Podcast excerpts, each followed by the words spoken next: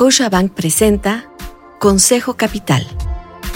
La estabilidad financiera empieza contigo.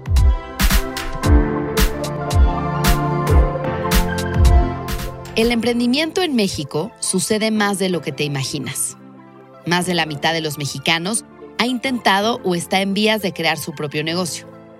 Juana Ramírez es una de las mujeres emprendedoras en México. Ella fundó Grupo Sojín, una empresa de salud, y ahora es también presidenta de la Asociación de Emprendedores de México, la ASEM. Verás lo inspiradora que es su historia y lo que hace para que más mujeres emprendan. Este episodio es el primero de varios en los que te presentaré historias inspiradoras de mujeres en México que han sobresalido en distintos ámbitos y bajo diversas circunstancias en el marco del Día Internacional de la Mujer. No te pierdas las siguientes semanas las distintas entrevistas que te presentaré verás lo motivante que será escucharlas.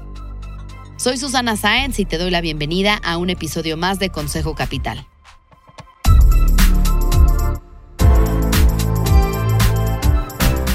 Una historia de éxito para inspirarte y alcanzar tus metas. De acuerdo con el informe Ipsos Emprendimiento 2022, donde participaron 28 países y más de 20.000 personas, 53% de los mexicanos ha tenido interés en forjar un proyecto propio. Además, las mujeres y las generaciones millennials y centennials son quienes más interés tienen en generar emprendimiento en México. En 2018, 22% de las mujeres encuestadas habían manifestado interés por empezar un negocio. Hacia 2020, esta cifra aumentó a 29%. Como te decía, hoy quiero presentarte a Juana Ramírez, emprendedora de una empresa de salud, presidenta de la SEM y alguien que apoya a otras mujeres a emprender constantemente. Empecé esta plática preguntándole cuál es la relación entre emprender e invertir, porque son dos actividades distintas pero que se entrelazan. Y además son una de las diferencias que como emprendedoras se deben tomar en cuenta desde el inicio. Los emprendimientos eh, y las empresas empiezan, sí, por supuesto, con una idea, sí, con un emprendedor, una emprendedora que tiene muchas ganas de implementar esa idea porque ha encontrado una necesidad en el mercado o todavía mejor porque ha encontrado una problemática en la, en la sociedad que quiere resolver. Y en muchos casos, eh, un buen grupo de emprendedores valientes, pues echan dar su prototipo prácticamente sin recursos, pero para que ese prototipo escale serán necesarios eh, recursos económicos. Si tu espíritu es emprendedor y si lo que te anima es echar a andar una empresa, pues primero va esa idea, ese proyecto, esa necesidad que identificaste. Puede ser que empieces por la idea, puede ser que empieces por la necesidad y por una planeación básica de cómo vas a echar a andar ese eh, prototipo mínimamente viable y después va a ser más fácil ir a buscar inversión en las diferentes etapas que ya todos conocemos. Eh, pero puede ser que seas un inversionista, ¿no? que tu perfil sea ese y que lo que quieras es poner tus recursos económicos en diferentes proyectos. Entonces, pues ni el huevo ni la gallina. Depende del perfil de la persona. Juana es una emprendedora que ya está en la lista de las mujeres más poderosas de México en la revista Forbes. Y esto inspira a otras a llegar tan lejos como ella. Además, ha sido premiada por la revista Expansión como emprendedora de alto impacto y también de ayudar vía la ASEM a más emprendedores y emprendedoras. Fue una de las mentoras en el programa Escuela Imparables de Sony, donde apoyó a varias mujeres a hacer sólida su idea de negocio. Por eso le pregunté cuándo se está listo para emprender. ¿Qué va primero, el dinero o el producto? Al final, todos los que tenemos en mente un día iniciar un negocio, nos lo preguntamos y ella nos comparte su experiencia. En general, hablando eh, de, los, de la mayoría de los, eh, de los emprendimientos, yo siempre le he dicho a los emprendedores y a mis alumnos en, en las clases de la universidad que es mejor encontrar cómo sí puedo hacer mi, mi, mi proyecto a la mínima escala eh, que pueda, pero demostrando que si hay una necesidad, demostrando que si hay un cliente que está dispuesto a pagar por ese servicio o por ese producto, antes de salir a, buscar inversión. De repente tuvimos un momento en el que había mucha gente en la calle con un PowerPoint en, la, en debajo del brazo buscando inversión y haciéndose también la excusa de que no había podido empezar su proyecto porque no habían invertido en él. ¿no? Y, y del otro lado tienes a los inversionistas diciendo, híjole, pero es que ni siquiera lo ha probado, este, no sabemos si esto va a tener eh, una aceptación mínima, etcétera. Entonces creo que hay que encontrar un punto medio y ese punto medio está en ver siempre cómo sí, eh, a la escala que pueda, demuestro que tengo una idea que es viable en el mercado. ¿Por qué es tan importante para Juana que más mujeres emprendan? Escucha, si más mujeres emprenden, hay un mayor impulso a la economía este dato de un estudio de McKinsey Global Institute es impactante. Promover la igualdad de las mujeres podría agregar 12 billones de dólares a la economía mundial para 2025. Sí, en español estamos hablando de 12 mil millones de dólares. Y esta cifra podría aumentar a 28 mil millones de dólares. Llegar a esto, un cambio real en el desarrollo del mundo, podría lograrse si se garantizara una mayor igualdad y oportunidades para las mujeres. El camino para que ellas se emprendan es complejo. Conseguir dinero es aún más difícil para nosotras. Escucha las cifras que me compartió Juana. Mira, de acuerdo a la última radiografía del emprendimiento, todavía tenemos un porcentaje mayoritariamente masculino de fundadoras de empresas, al menos desde el punto de vista formal, ¿no? Tenemos un 37% de las empresas fundadas por mujeres y todavía con diferencias eh, muy relevantes respecto de las empresas fundadas por hombres. Ahora, como sé que estás hablando de inversión, eh, hay una brecha gigante entre la inversión dedicada a los emprendimientos femeninos y la que se dedica a los emprendimientos fundados por hombres.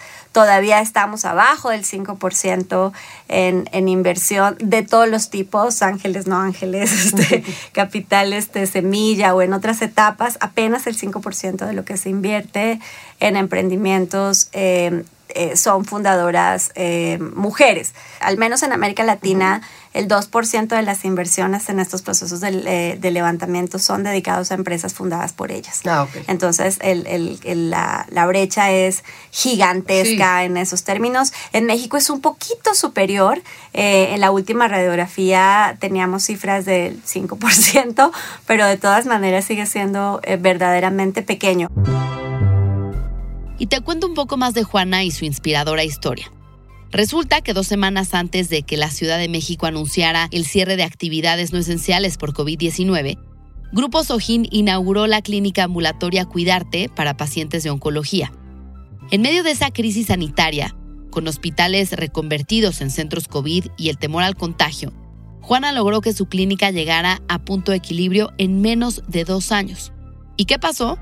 Pues bueno, llamó la atención de Nexus Iberia, un fondo que invirtió en la idea de Juana para abrir 14 clínicas más. ¿No que se invirtía poco en mujeres? Pues sí, por eso es algo que tenemos que voltear a ver cuando sucede. ¿Y por qué se invierte menos en emprendimientos liderados por mujeres? Hay muchas razones, y una es que necesitamos conocer y ver más historias de éxito como la de Juana. Eh, las mujeres seguimos teniendo culturalmente una aversión al dinero y entonces eh, nos cuesta mucho eh, hacer proyecciones, pensar en grande. Hay algunos estudios que incluso demuestran cómo los emprendedores, hombres, le piden a los inversionistas todo lo que se pueda, ¿no? Todo lo que se pueda.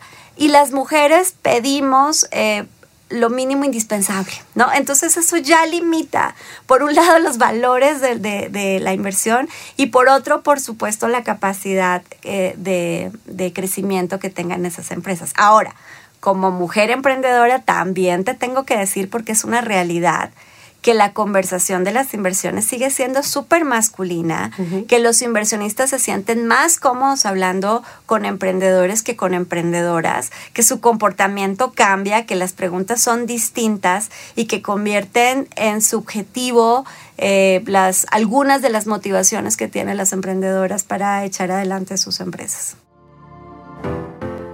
Los retos para el emprendimiento femenino no solo se resumen en cuestiones de levantamiento de capital, las mujeres nos caracterizamos por proyectos muy bien estudiados pero a veces falta tener conocimiento en otras áreas importantes. Escuchemos a Juana.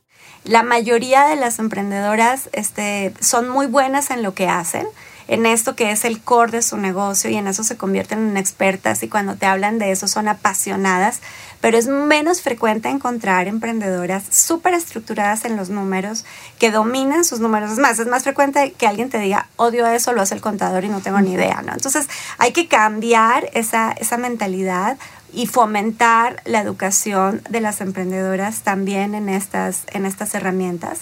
Por otro lado, creo que en las primeras etapas sigue siendo necesario, evidentemente para hombres y mujeres, pero entendiendo esta, esta brecha, creo que sigue siendo necesario fomentar otros vehículos de financiamiento, otros vehículos de inversión, eh, porque paradójicamente también está demostrado que las mujeres somos mejores pagadoras eh, de, los, de los créditos. También está demostrado, y lo demostramos en la radiografía, que normalmente las empresas eh, fundadas por mujeres llevan, llegan a punto de equilibrio más rápido que las empresas fundadas por hombres. Esto, entre otras cosas, porque asumimos menos riesgos, pero representa un una, eh, indicador de seguridad para quien quiera invertir o les quiera prestar. Entonces, tenemos que trabajar igual en insistir en los fondos de garantías para las mujeres en las primeras etapas y que luego entonces las podamos formar en cómo hacer un pitch correcto, cómo hacer estos, eh, estas gestiones de, de levantamiento de inversión, porque pues allí compiten y compiten los mejores con los mejores proyectos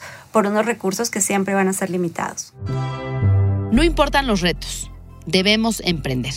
Ya te compartí un dato del impacto que puede tener que más mujeres generen economía y hay más de cuando ellas emprenden. Escucha. Está demostrado ha demostrado que las, las empresas eh, lideradas por mujeres, eh, primero contratan más mujeres, eh, segundo, tienen mayor compromiso con cosas que nos deben importar a todos, como la sostenibilidad ambiental, como las mejores condiciones eh, de salud de sus colaboradores, como eh, mejores compromisos en educación y formación, con horarios flexibles, o sea, son más empáticas con las necesidades de la, de la población. Eh, también está demostrado que las mujeres que participan activamente de la economía hacen que sus comunidades crezcan hasta un 35% y que además son las mujeres las que invierten más dinero proporcionalmente en temas como educación, alimentación y salud. Conocer los retos o las áreas de oportunidad permitirá atenderlos. Lo que me encantó de esta plática con Juana y que espero que te haya inspirado tanto como a mí es que estos datos sustentan que si bien falta camino por recorrer, las emprendedoras pueden acceder a nuevas oportunidades de largo alcance que nos ayudarán a construir una economía más fuerte, dinámica, inclusiva y equitativa. Estamos dando pasos para crear un futuro brillante para la humanidad.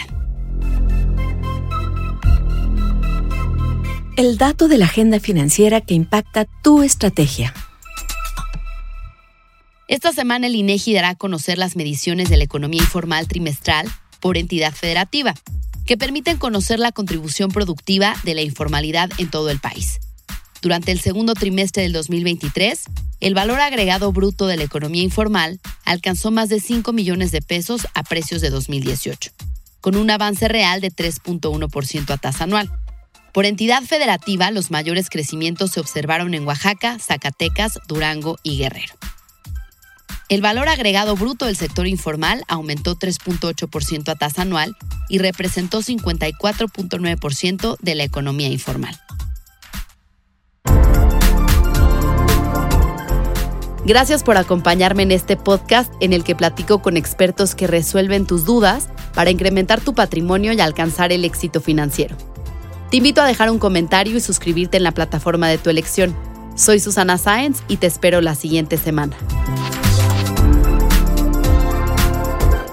Scotiabank presentó Consejo Capital. Para más información sobre este y otros temas, encuéntranos en YouTube, Twitter, Facebook e Instagram como arroba.